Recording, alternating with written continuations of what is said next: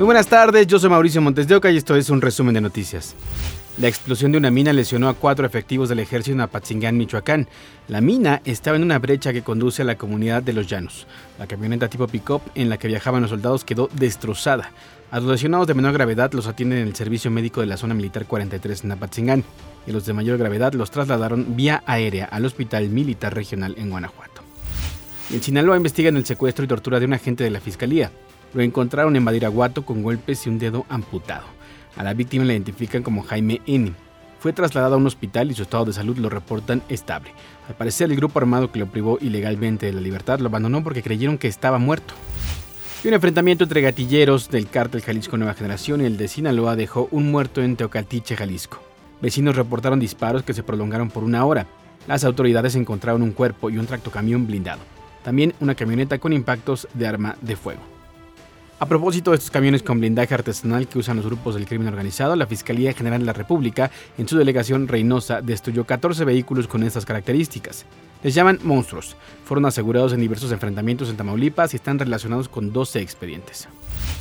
Y en Sonora, un elemento de la Guardia Nacional resultó lesionado por atropellamiento. Un joven era perseguido luego de ignorar la petición de parar el vehículo sobre el tramo Bicam Ciudad Obregón.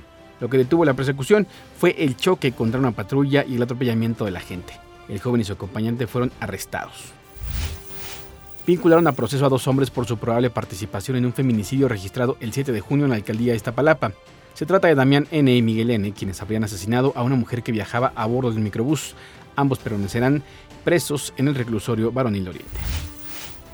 Una cámara de seguridad grabó cuando un hombre se robó un vehículo deportivo de lujo de una sucursal automotriz en Cuernavaca.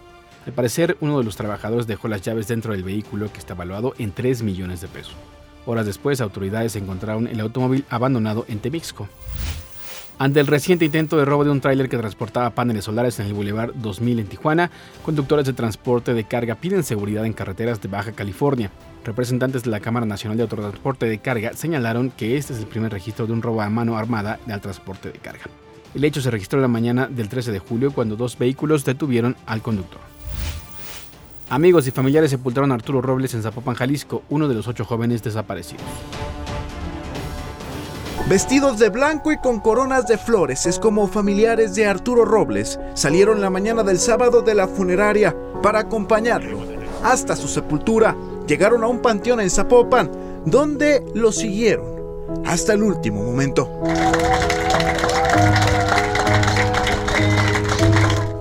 Joven que trabajaba por sus sueños, así recordarán a Arturo, quien fue uno de los ocho jóvenes que estuvo desaparecido y que fue encontrado sin vida en Zapopan. Su familia le dedicó algunas palabras. Me gustaría que fuera recordado como el gran arquitecto que él, que él planeó ser, que lo logró, como el menor de siete hermanos, de una persona, de una familia unida, de una familia fuerte eh, me gustaría que fuera recordado con la gran sonrisa que lo caracterizaba, de, paz, de calma total y absoluta. Eh, eh, em, para nosotros de verdad es una absoluta,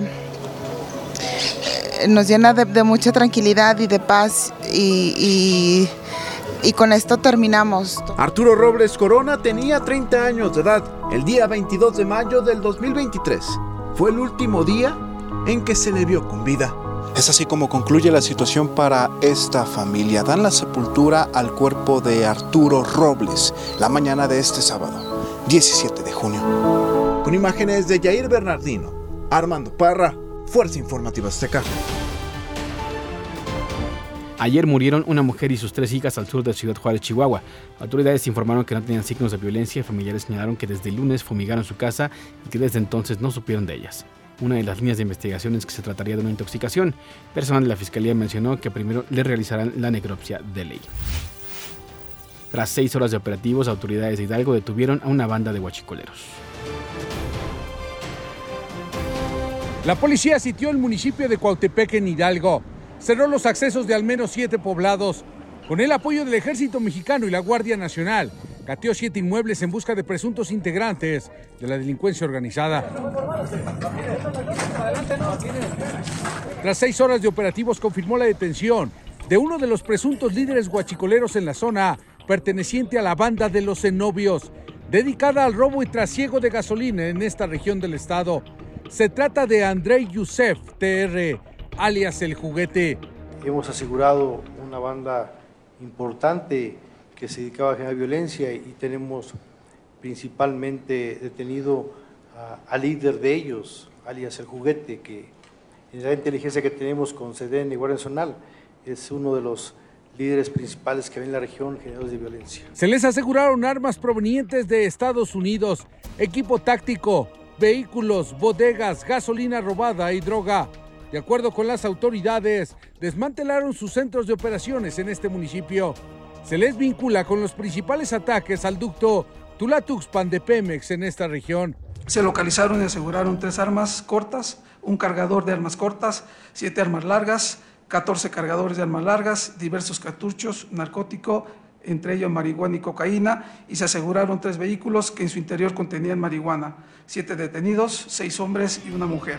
Los detenidos, armas, droga y gasolina fueron puestos a disposición de la Fiscalía General de la República. Cuautepec es el municipio donde más tomas clandestinas y robo de gasolina existe en el país, de acuerdo con datos de inteligencia de la Sedena. Leonardo Herrera, Fuerza Informativa Azteca. Luisa María Alcalde ocupará la Secretaría de Gobernación, así lo adelantó el presidente López Obrador. Es la tercera persona que ocupa este cargo en lo que va del sexenio. La primera fue Olga Sánchez Cordero y después Adán Augusto López. Luisa María Alcalde, actual secretaria de Trabajo. Ella va a ser la secretaria de Gobernación, en sustitución de Adán López Hernández, que está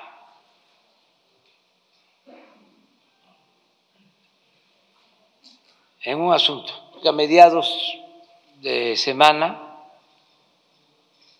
ya va a empezar a, a ponerse de acuerdo con Alejandro Encinas,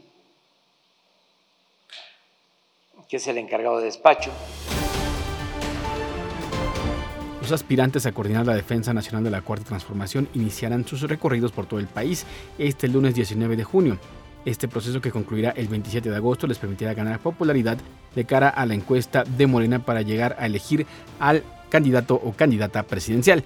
Marcelo Ebrard iniciará sus recorridos en un hotel de la alcaldía Cuauhtémoc en la Ciudad de México. Adán Augusto López iniciará sus recorridos en Jalisco. Según su agenda, acudirá a la plaza pública alrededor de las 5 de la tarde y después se reunirá con el sector empresarial. Ricardo Monreal iniciará en la Ciudad de México en el Monumento a la Madre y la Alcaldía Cuauhtémoc, demarcación que gobernó de 2014 a 2017. Claudia Sheinbaum iniciará sus recorridos en Oaxaca. A través de un video llamó a sus simpatizantes a participar en una calenda que iniciará a las 4 y media de la tarde. Gerardo Fernández Noroña, aspirante por el PT, también arrancará sus recorridos con una asamblea en Oaxaca, mientras que Manuel Velasco, aspirante del Partido Verde, no ha dado a conocer dónde iniciará sus recorridos por el país. Hasta aquí las noticias al momento en este podcast informativo de ADN 40. Yo soy Mauricio Montes de Oca y nos escuchamos en ADN 40 Radio.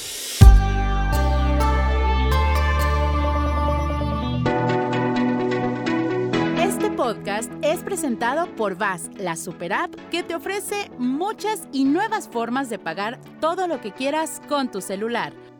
Olvídate de las filas y dedícate a lo que más te gusta. Ver tele en vivo, películas, escuchar música, podcast y estar siempre enterado de las noticias más importantes. Todo en un mismo lugar. VAS, la super app con todo.